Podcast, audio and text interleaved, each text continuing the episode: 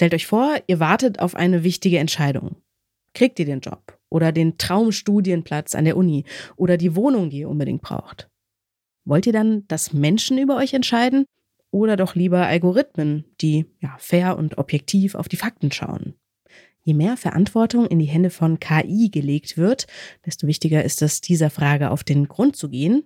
Mein heutiger Gast, der tut genau das und sagt auch, Ganz so schwarz-weiß kommt die Antwort wahrscheinlich nicht daher. Schauen wir uns gleich genauer an. Mein Name ist Charlotte Thielmann. Schön, dass ihr dabei seid. Ach Mensch. Schwerpunkt Freiheit. Ein Detektor FM Podcast in Kooperation mit der Max Planck Gesellschaft.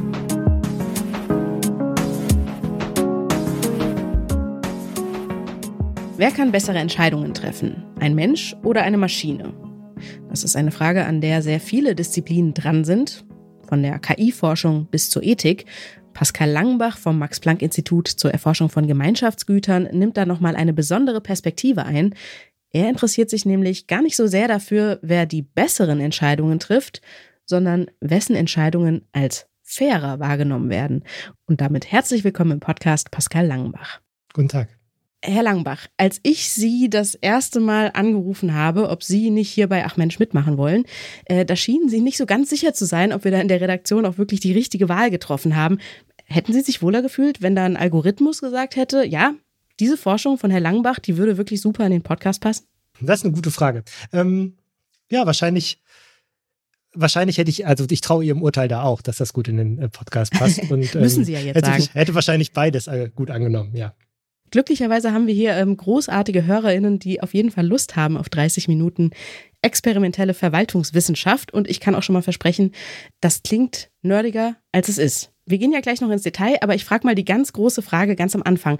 Wer gewinnt denn so im Großen und Ganzen dieses Fairness-Rennen? Mensch oder Maschine? Ja, Sie haben das ja schon anmoderiert. Es ist gar nicht so schwarz-weiß. Wenn ich auf mein Feld gucke, im groß, ganz großen Ganzen mögen Menschen doch die menschliche Entscheidung meistens etwas lieber. Und im Detail wird es dann kompliziert, nehme ich an.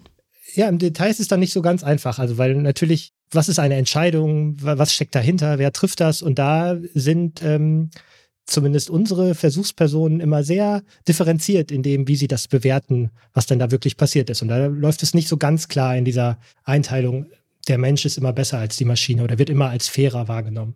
Mhm. Jetzt schauen Sie ja in Ihrer Forschung auf konkrete Fälle, die aber fiktiv sind. Also zum Beispiel die Entscheidung, wer einen Studienplatz kriegt oder eben nicht kriegt, oder die Entscheidung, wie Geflüchtete im Land verteilt werden. Das könnte ja aber auch genauso, ich sag mal, im echten Leben zur Anwendung kommen. Warum also dann fiktive Fälle? Ja, das ist eine grundsätzliche Frage eigentlich, warum man sich das äh, experimentell und dann auch noch in so einer künstlichen Umgebung anschauen möchte. Einmal gibt es natürlich viel Potenzial oder es wird, es gibt viele Ideen, wo man das anwenden könnte. Dann gibt, dann sind aber die tatsächlichen Anwendungsfälle immer noch nicht so ganz so zahlreich, äh, wie das vielleicht in der Zukunft mal sein mag. Und zum Zweiten, und das ist der Hauptgrund, hat man bei diesen fiktiven Fällen mehr Kontrolle, was man da hineingibt, was für Verfahren das sind und kann die eben auch unterschiedlich präsentieren und unterschiedliche Verfahren gegeneinander testen. Und das können Sie sich vorstellen, ist natürlich in der Realität nicht so einfach, wenn man äh, einfach verschiedene Zulassungsverfahren mal ausprobiert, nur um zu gucken, welches das bessere ist. Mhm. Also sozusagen Laborbedingungen für ein soziales Experiment. Genau, also wir gehen zwar nicht ins richtige Labor, sondern machen diese Studien, zumindest diese zwei Studien online. Aber genau, wir möchten eigentlich Laborbedingungen schaffen, dass wir ein bisschen was ausprobieren können. Dann lassen Sie uns doch mal auf die erste dieser beiden Studien, die Sie gerade angesprochen haben, schauen. Tatsächlich sind die Hochschulzulassungen einer dieser konkreten fiktiven Fälle, die Sie da genauer ausgeleuchtet haben. Und wie bei allen Fällen gibt es da eigentlich vier Varianten, deren Fairness die Versuchspersonen einschätzen sollen. Vielleicht können wir die einfach mal durchgehen, um zu gucken, einfach wie dieser Versuchsaufbau funktioniert. Also Variante 1 ist ja quasi nur Menschen. Es gibt ein menschliches Zulassungsgremium, das alle Entscheidungen trifft. Wie sieht es bei den anderen Varianten aus? Ja, genau. Das ist so der Fall, den man auch kennt. Also es gibt eine Zulassungs-, ein Gremium, das äh, Informationen sammelt, die bewertet und dann entscheidet. Und dann haben wir noch drei andere ähm, Fälle. Das andere Extrem ist äh, dass, dass man das alles, was dieses Gremium macht, letztlich eine, einen Computer entscheiden lässt, der also Informationen sammelt, bewertet und dann eine Zulassungsentscheidung äh, ausgibt. Und dazwischen haben wir uns zwei spezielle Varianten angeschaut, wie man das auch ausgestalten könnte, die nämlich jeweils die menschliche Kontrolle so eines maschinellen Verfahrens variiert. Und das ist einmal, dass dieses maschinelle Verfahren unter einer hohen menschlichen Kontrolle steht, also dass das Entscheidungsgremium der Menschen immer wieder dieselbe Entscheidungsschritte nachvollzieht, die auch der Computer nachvollzieht, also auch die Informationen bewertet und also im Prinzip ähm, alle Bewerbungen liest, ordnet, selbst entscheidet, wen würden wir nehmen und sich danach erst anschaut, was hat eigentlich der Computer gesagt, wen wir nehmen sollen.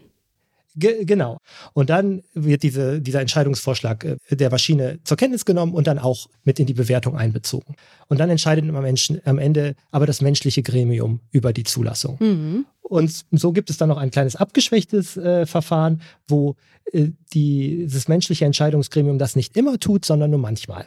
Also wenn wir nochmal drauf schauen, es gibt diese vier Varianten, nur Menschen, nur Maschinen, beides zusammen mit viel menschlicher Involviertheit und beides zusammen mit wenig menschlicher Involviertheit. Wer gewinnt denn jetzt dieses Fairness-Rennen unter diesen vier Varianten? Ja, unter den vier Varianten gewinnt, ähm, und das ist vielleicht gar nicht so überraschend, die Variante, in dem die Maschine entscheidet und die Menschen auch alle Schritte nachvollziehen. Also im, im Grunde liegt das liegt das schon nahe, weil da gucken ja zwei Verfahren unabhängig darauf. Die meisten Informationen werden verarbeitet und das finden Menschen dann auch am fairsten.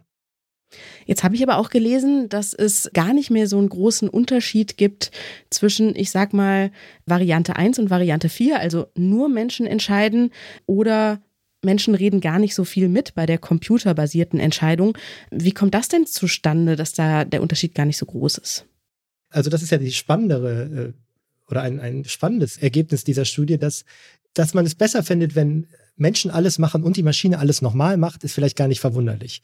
Das ist aber auch gleichzeitig die äh, Variante, wo man am wenigsten gewinnt durch den Maschineneinsatz, weil man macht es einfach nochmal.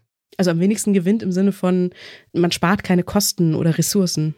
Genau, man spart keine Ressourcen und man würde sich auch so ein bisschen die Frage stellen, genau, wenn man, wenn man bestimmte sehr wichtige Entscheidungen hat, wo man es wirklich richtig machen möchte, dann ist es natürlich gut, das einfach nochmal neu sich anzuschauen. Das wird aber ja in vielen Fällen nicht die einzige Motivation sein, warum man maschinelle Verfahren vielleicht einführen möchte, sondern es wird immer auch im Hintergrund sein, naja, vielleicht können Menschen das nicht so gut oder vielleicht möchte man auch irgendwie etwas automatisieren und Ressourcen einsparen.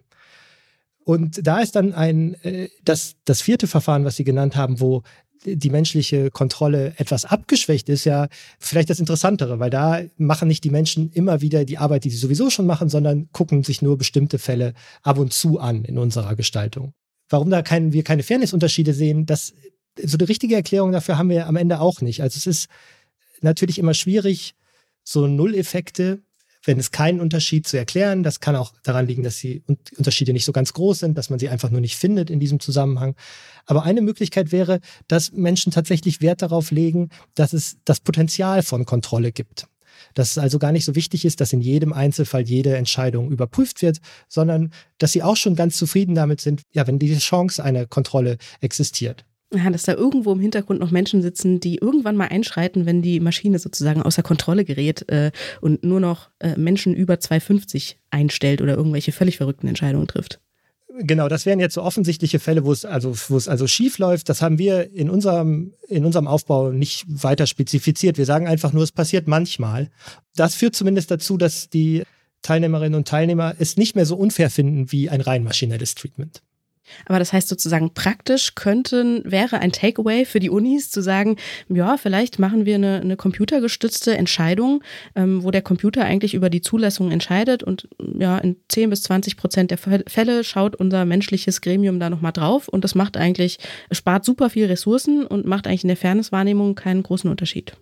Wie Sie am Eingangs schon gesagt haben, haben wir hier fiktive Fälle in einem Laborsetting, woraus ich jetzt keine großen Empfehlungen aussprechen würde, was man jetzt tatsächlich an der Universität tun sollte, gerade auch, weil wir hier eben über so einen Nulleffekt sprechen, dass wir einfach sagen, wir finden keinen Unterschied zwischen dem menschlichen und dieser äh, geringeren Kontrolle der Maschine. Was wir aber sagen können, ist, dass der Unterschied zwischen der einem rein maschinellen Verfahren und dieser ähm, geringen Kontrolle, der ist tatsächlich äh, meistens da. Und da kann man sich eben schon überlegen, wenn man eigentlich ein maschinelles Verfahren einführen möchte, aus welchen Gründen auch immer, dass es dann besser ist, doch auch ein wenig Kontrolle hinzuzufügen. Es ist auch besser, wenn man schon sagt, man arbeitet auf jeden Fall mit Algorithmen, dann äh, Begründungen hinzuzufügen. Das jedenfalls äh, das Ergebnis der zweiten Studie, die Sie angesprochen haben. Da haben Sie untersucht, ja, welche Art und Weise von Begründungen, welche Auswirkungen auf die Fairness-Wahrnehmung von Entscheidungen haben. Es ist also es klingt komplizierter, als es ist. Also es ist ein Grund dabei oder es ist kein Grund dabei oder es ist eine besonders gute Begründung dabei und wie fair wird dann eine Entscheidung wahrgenommen. Ähm, und das Ergebnis kann man eigentlich grob so zusammenfassen, je mehr Infos ich kriege, desto fairer finde ich auch die Entscheidung, die dahinter steht, oder? Genau, das ist das, was wir ähm, erstaunlich konsistent in den verschiedenen Szenarien, die wir uns da angeschaut haben, äh, finden. Das ist ja jetzt erstmal auch wieder nicht überraschend, dass wenn man sich das vorstellt, man sieht irgendwie eine Entscheidung und muss jetzt überlegen, findet man das gut oder nicht gut. Und wenn man dann eine Erklärung dazu bekommt, warum das jetzt passiert ist, dann ist, fällt es einem einfacher, das zu verstehen. Was wir jetzt gesehen haben, ist, dass wir verschiedene Begründungsmodelle, wie wir sie genannt haben, nebeneinander gelegt haben. Und dass es tatsächlich so ist, je individualisierter die Begründung wird, umso fairer nehmen Menschen diese, diese Entscheidung dann letztlich wahr. Wobei es da noch einen Spezialfall gibt, bei dem ich zumindest ein bisschen ähm, ins Staunen geraten bin, weil es nämlich nochmal einen Unterschied gibt zwischen einer Kausalbegründung und einer ja, ich weiß gar nicht, wie ich das ins Deutsche übersetzen soll, einer, einer konterfaktischen Begründung vielleicht. Counterfactual heißt das im, im englischen Original. Vielleicht können Sie da nochmal sagen, was hat es denn damit auf sich und warum funktioniert da das Counterfactual Argument besser? Hm, genau, was wir in unserer Studie sehen, das kontrafaktische Argument funktioniert gar nicht immer besser. Also meistens sehen wir zwischen der kausalen Erklärung und dem kontrafaktischen Erklärung keinen Unterschied, sondern wir sehen das in so Blöcken zwischen keinem abstrakten Erklärung und den hm, mehr individualisierten, stärker individualisierten Erklärungen. Warum wir diese beiden genommen haben, ist dieses, was wir als kausale Begründung bezeichnen, ist so das, was man in einer in einem Verwaltungsverfahren in einer verwaltungsrechtlichen Begründung erwarten würde. Also es Haben gibt Sie da so mal ein Beispiel? Antwort, also ein Beispiel, das wir benutzt haben, ist auch wieder die Universitätszulassung. Da können wir vielleicht sogar bei bleiben. Und ähm, da bewirbt sich also jemand an der Universität für einen Masterstudiengang. Und dazu gibt es natürlich Zulassungskriterien. Und dann wird diese Person nicht zugelassen und erhält bei uns die Erklärung, dass die Zulassung nicht erfolgt ist, weil nicht genügend Leistungspunkte in bestimmten Fächern im Bachelorstudiengang erreicht wurden. Und das wäre diese Weil-Begründung, wäre die kausale Begründung. Sie, sie erhalten den Studienplatz nicht, weil sie die und die äh, Vorgaben nicht erfüllen. Und dann gibt es diese kontrafaktische Erklärung und da ist der Unterschied, dass man ihnen eben nicht sagt, naja, sie haben nicht genügend Punkte erreicht, sondern dass man ihnen sagt, naja, wie viele Punkte hätten sie denn erreichen müssen, um zugelassen zu werden? Und da ist dann noch so eine kleine extra Information drin. Wie gesagt, bei uns sehr runtergebrochen auf ein Kriterium, die Leistungspunkte. Äh, in einer echten Begründung wären das dann äh, eine, könnten das dann mehrere Kriterien mhm. sein, die dann in der Kombination meine Rangfolge verändern würden äh, bei der Universitätszulassung. Also das hat nichts mit Fake News zu tun, sondern damit, dass sozusagen nochmal ein bisschen mehr extra Info in dieser Art von Begründung drin steckt. Was ich noch interessant fand, ist, dass, wenn ich es richtig verstanden habe, ist dieses Fairness Plus durch Begründungen eigentlich immer gegeben. Also egal wer entscheidet, wenn es begründet wird, wird es als fairer wahrgenommen. Aber das Fairness Plus ist schon höher bei algorithmenbasierten Entscheidungen. Also da scheinen sich ja gute Begründungen eigentlich besonders zu lohnen, oder? Ja, das ist äh, etwas, was uns tatsächlich ein bisschen äh, erstaunt hat oder was wir uns vielleicht sogar erhofft haben zu sehen, ist die bessere Formulierung. Dass Entscheidungsbegründungen eben dazu führen, dass man die Entscheidung fairer findet, besser findet, das ähm, würde man für menschliche Entscheidungen auch erwarten. Bei den automatisierten Entscheidungen ist es jetzt so, dass wir hier auch dieses Ergebnis, was ich ganz am Anfang genannt habe, was so grundsätzlich so sei, dass Menschen Entscheidungen von Menschen fairer finden als von Maschinen, das sehen wir hier auch. Also wenn wir einfach nur äh, die menschliche Entscheidung neben die maschinelle legen, dann äh, ist normalerweise die menschliche Entscheidung auch hier fairer. Ähm, was, wo die Begründung jetzt äh, zu führt, und zwar nur, wenn sie ausreichend individualisiert ist, ähm, dass diese Lücke zwischen der Fairness der menschlichen Entscheidung und der Fairness der maschinellen Entscheidung, dass die kleiner wird und in bestimmten Kontexten sogar verschwindet. Macht es denn einen Unterschied, um welche Entscheidung es eigentlich geht? Also wir haben jetzt viel über die Universitätszulassung gesprochen, aber kommt da ähm, ja im Experiment dasselbe raus, wenn es um die Verteilung von Geflüchteten geht? Oder gibt es da irgendwas, ja, auch da irgendwas, was Sie überrascht hat? Also es gibt äh, im Großen und Ganzen ist das bleibt das konstant. Es gibt kleinere Unterschiede, wie ich gerade gesagt habe, in einigen Fällen, äh, zum Beispiel bei dem, wir haben uns angeschaut, die Umverteilung von Geflüchteten in Erstaufnahmeeinrichtungen. Da verschwindet dieser Unterschied zwischen den äh, zwischen der maschinellen und der menschlichen Entscheidung bei der ausreichenden Begründung. Und in anderen kleiner, es bleibt noch ein kleiner Unterschied da. Aber im Großen und Ganzen verlaufen die doch sehr ähnlich. Was man vielleicht sagen muss, was wir uns in diesem Experiment angeschaut haben, ist, wir haben nicht Personen befragt, die persönlich davon betroffen sind oder von denen wir das zumindest nicht wissen, sondern wir haben immer äh, unseren Versuchspersonen so eine Entscheidung gezeigt und gesagt, schauen Sie einmal darauf, wie würden Sie die Fairness dieser Entscheidung äh, bewerten? Also das ist noch ein Unterschied. Wir können jetzt gar nicht so genau sagen, was passiert eigentlich, wenn ich selbst in dieser Entscheidung ähm, involviert bin? Was passiert also dann? Es gibt in der Literatur zum Beispiel zu den Universitätszulassungen eine Studie, die diesen Unterschied zwischen menschlicher und maschineller Entscheidung umdreht und findet, dass bei Studierenden in ihrer Studie die maschinelle Entscheidung als fairer wahrgenommen wurde. Ein, ein Fall, den Sie ja auch angeschaut haben, ist das Predictive Policing. Also ja, die Frage, wann Personenkontrollen eingesetzt werden aufgrund der Vorhersage, in welchen Vierteln ähm, besonders viel Kriminalität stattfindet. Das hat mich ein bisschen überrascht, weil da der menschliche Entscheider nicht so viel fairer wahrgenommen wird als der maschinelle Entscheider, oder? Genau, da sind wir wieder in der, in der ersten Studie, wo es uns um die äh, menschliche Kontrolle von Entscheidungen geht. Und da sehen wir tatsächlich, anders als in den anderen Anwendungsfällen, die wir untersucht haben, dass der, die Polizeibeamte nicht oder der Polizeibeamte nicht als so besonders fair wahrgenommen wird in dieser Entscheidung. Ähm, jetzt muss man dazu sagen, diese Studie zu den unterschiedlichen Kontrollmaßstäben, die haben wir ähm, in den USA durchgeführt, also online natürlich, und auch mit einem Beispiel aus den Vereinigten Staaten und zu einer Zeit, als da die Black Lives äh, Matter-Proteste waren, dass da also bestimmte Vorurteile gegen Polizeibeamtinnen und Polizeibeamte eventuell auch in unserer Studie durchschlagen, in dieser Bewertung der menschlichen Entscheidung. Was mich zu der Frage bringt, wie langfristig denn eigentlich die Ergebnisse Ihrer Forschung äh, Gültigkeit behalten, weil ich kann mir vorstellen, wenn sozusagen etwas passiert, wie beispielsweise George Floyd, dann hat das einen starken Einfluss darauf, wie fair man Polizeibeamte als Entscheider wahrnimmt. Hätten Sie das Gefühl, die, die Kernergebnisse sind doch so eine Art anthropologische Konstante oder könnten da eventuell in ein paar Jahren auch ganz, ganz andere Ergebnisse bei denselben Experimenten rauskommen? Ja, das ist eine gute Frage. Also natürlich sind unsere Ergebnisse zeitgebunden und ich kann das, wir können jetzt, wir haben keine Belege dafür, dass sie in der Zukunft auch so, so stattfinden werden. Was man generell weiß, ist, dass in vielen Fällen zumindest Menschen gegenüber Maschinen gar nicht so andere grundsätzliche Anforderungen stellen, also was sie von ihnen erwarten. Sie erwarten manchmal von einer, von einer automatisierten Entscheidung relativ ähnliche Dinge. Das finden wir ja auch wie von einer menschlichen Entscheidung. Also man kann mit Anhörungsverfahren Entscheidungen fairer machen, bei Menschen und bei Maschinen. Man kann das mit Begründungen bei Menschen und Maschinen. Ähm, sodass ich wie sieht denn ein Anhörungsverfahren für eine Maschine aus? Also man, man könnte, das gibt, äh, da ist auch in der Literatur eine Studie, die das zeigt, dass wenn man also die Möglichkeit gibt, Stellung zu nehmen in einem Textfeld oder also in einem Verfahren die Möglichkeit gibt, sich zu äußern, dass Menschen dann auch diese Äußerungsmöglichkeit vor einem Computer sozusagen ähm, als positiv bewerten.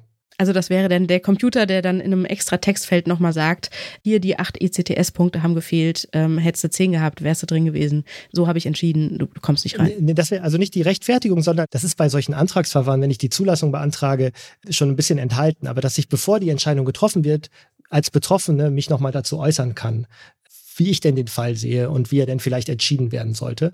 Ah, und die, andersrum. Okay, und die jetzt habe ich habe noch mal was, ähm, was dazu zu sagen. Und da ist es eben nicht so, dass man davon ausgeht, naja, der Computer weiß ja schon alle Fakten, äh, da muss ich jetzt auch nichts mehr sagen, sondern diese Tatsache, doch was sagen zu können, findet zumindest diese Studie, verändert da auch die Fairnessbewertung. Und deshalb glaube ich, dass die Ergebnisse, wenn sie die Mechanismen, die wir beschreiben, also Kontrollverfahren zwischen Mensch und Maschine, Begründung, dass da wahrscheinlich doch eine gewisse zeitliche Konsistenz sein könnte. Was sich bestimmt ändern mag, ist, wie fair oder wie sehr wir uns generell daran gewöhnen, dass Maschinen treff Entscheidungen treffen oder dass bestimmte Entscheidungen von Menschen getroffen werden. Also es ist schon heute so, dass wir zum Beispiel bestimmte Sorten von Empfehlungen Menschen gar nicht so sehr Maschinen ähm, ablehnen. Also wenn sie, wenn sie irgendwie Playlists vorge ähm, Spiel, vorgeschlagen bekommen, dann finden Menschen das ganz okay, wenn das eine Maschine macht und kein, kein Mensch für sie das entscheidet. Hm. Ich, ich, beobachte das bei mir immer, dass ich ein ganz hohes Vertrauen habe in algorithmenbasierte ähm, Kaufvorschläge. Möglicherweise zu, un, zu Unrecht, aber ich denke immer, Menschen haben doch bestimmt da was im Internet übersehen und äh, Crawler übersehen da halt nichts. Ja, das mag sein. Und das ist bestimmt irgendwas, worauf man sich auch gewöhnen muss, dass es ähm, in der Art und Weise passiert. Jetzt kommen Sie ja eigentlich aus der Rechtswissenschaft, aber diese Forschung, die kommt mir fast eher, ich sag mal, sozialpsychologisch vor. Also eigentlich geht es ja um die Kernfrage, wie unsere Wahrnehmung funktioniert, unsere Wahrnehmung von Gerechtigkeit, was ja auch ein großes ethisches Thema ist. Jetzt habe ich in einem Wissenschaftsblog von Ihnen das Zitat gelesen, irgendwann gefällt man sich einfach selbst in der Außenseiterrolle. Was gefällt Ihnen daran und wann ist bei Ihnen dieses irgendwann eingetreten? Es ist interessant, dass Sie das Zitat, das ist übrigens, also das ist eine Mitschrift aus einem, von einem Vortrag, das, ob ich das so gesagt habe. Es ist schon ein, ein eigener Blick auf das Recht, den man mit dieser Forschung betreibt. Und zwar gehe ich von dem Grundsatz aus in der Forschung, dass das Recht eben dazu da ist, um soziale Probleme zu lösen und dass es das tut, indem es Verhalten verändert ähm, oder Verhalten verändern will. Und um das tun zu können, muss man verstehen, wie das Recht auf Verhalten wirkt. Und das macht die Rechtswissenschaft auch in. Also an vielen Stellen macht sie letztlich Verhaltensargumente und da formuliert Erwartungen, wie irgendetwas wirken wird. Und was ich mir gerne anschauen möchte, nicht nur in diesen Studien, sondern auch generell in meiner Arbeit, ist, ähm, diese Verhaltenserwartungen einmal zu explizieren und zu testen und ob sie denn wirklich erreicht werden durch die Gestaltung und wie sie erreicht werden können. Und in dem konkreten Fall hier, wenn wir nach der Fairness fragen, dann gibt es natürlich einmal das, ähm, das demokratische Argument oder grundsätzliche Argument, dass man sagt, naja, das, es ist jetzt nicht egal, wie die Menschen rechtliche Verfahren finden oder wie sie Herrschaftsverfahren finden, sondern die sollten schon so ausgestaltet sein, dass man irgendwie das auch als fair wahrnimmt, wie da Macht ausgeübt wird. Aber es gibt auch ganz pragmatische Gründe, warum man sich darum als, als Rechtswissenschaftler darum kümmern sollte, ähm, wie fair Verfahren sind. Denn wir, wir wissen, dass faire Verfahren von Menschen eher akzeptiert werden, aber auch die Ergebnisse eher akzeptiert werden, dass sie wahrscheinlich auch seltener rechtlich angefochten genau, werden. Genau, angefochten werden, dass sie das Recht grundsätzlich eher befolgen, mit, mit rechtlichen Autoritäten kooperieren, wenn sie glauben, diese Autoritäten verhalten sich fair in dem, wie sie Macht ausüben. Und das ist tatsächlich sozialpsychologische Forschung und die ist auch über die letzten Jahrzehnte sehr weit entwickelt worden. Und das ist natürlich für das Recht interessant und ich für mich jetzt an dieser Stelle ist interessant, wie ändert sich das oder ändert sich das überhaupt, wenn jetzt nicht mehr nur Menschen auf der anderen Seite sind, sondern plötzlich auch ich mit Computern auf staatlicher Seite interagiere. Pascal Langenbach untersucht am Bonner Max-Planck-Institut zur Erforschung von Gemeinschaftsgütern, wie fair Entscheidungen von Menschen und Maschinen wahrgenommen werden. Herr Langenbach, vielen, vielen Dank für das spannende Gespräch. Vielen Dank. Und damit kommen wir nicht nur zum Ende dieser Folge, sondern auch zum Ende dieser Staffel hier bei Ach Mensch. Dieser Podcast, der geht jetzt nämlich erstmal ein paar Monate in den Winterschlaf und wir hören uns dann hoffentlich im nächsten Jahr zu einer neuen Staffel wieder. Ihr könnt natürlich gerne die Glocke aktivieren in eurer Podcast-App und dann kriegt ihr auch auf jeden Fall mit, wenn wir wieder am Start sind in der Zwischenzeit, da empfehle ich euch die anderen Wissenschaftspodcasts hier bei Detektor FM. Da ist zum einen der Spektrum-Podcast zu aktuellen Themen aus Spektrum der Wissenschaft und natürlich auch das Forschungsquartett. Das ist quasi der Schwestern-Podcast hier zu Ach Mensch. Und da sind dann auch ForscherInnen aus den Naturwissenschaften dabei. Für diese Folge bedanke ich mich noch bei Florian Drexler, der sie nämlich produziert hat. Und am Mikrofon verabschiedet sich, diesmal für etwas länger, Charlotte Thielmann. Macht's gut und bis nächstes Jahr. Ciao. Ach Mensch. Schwerpunkt Freiheit. Ein Detektor FM Podcast in Kooperation mit der Max Planck Gesellschaft.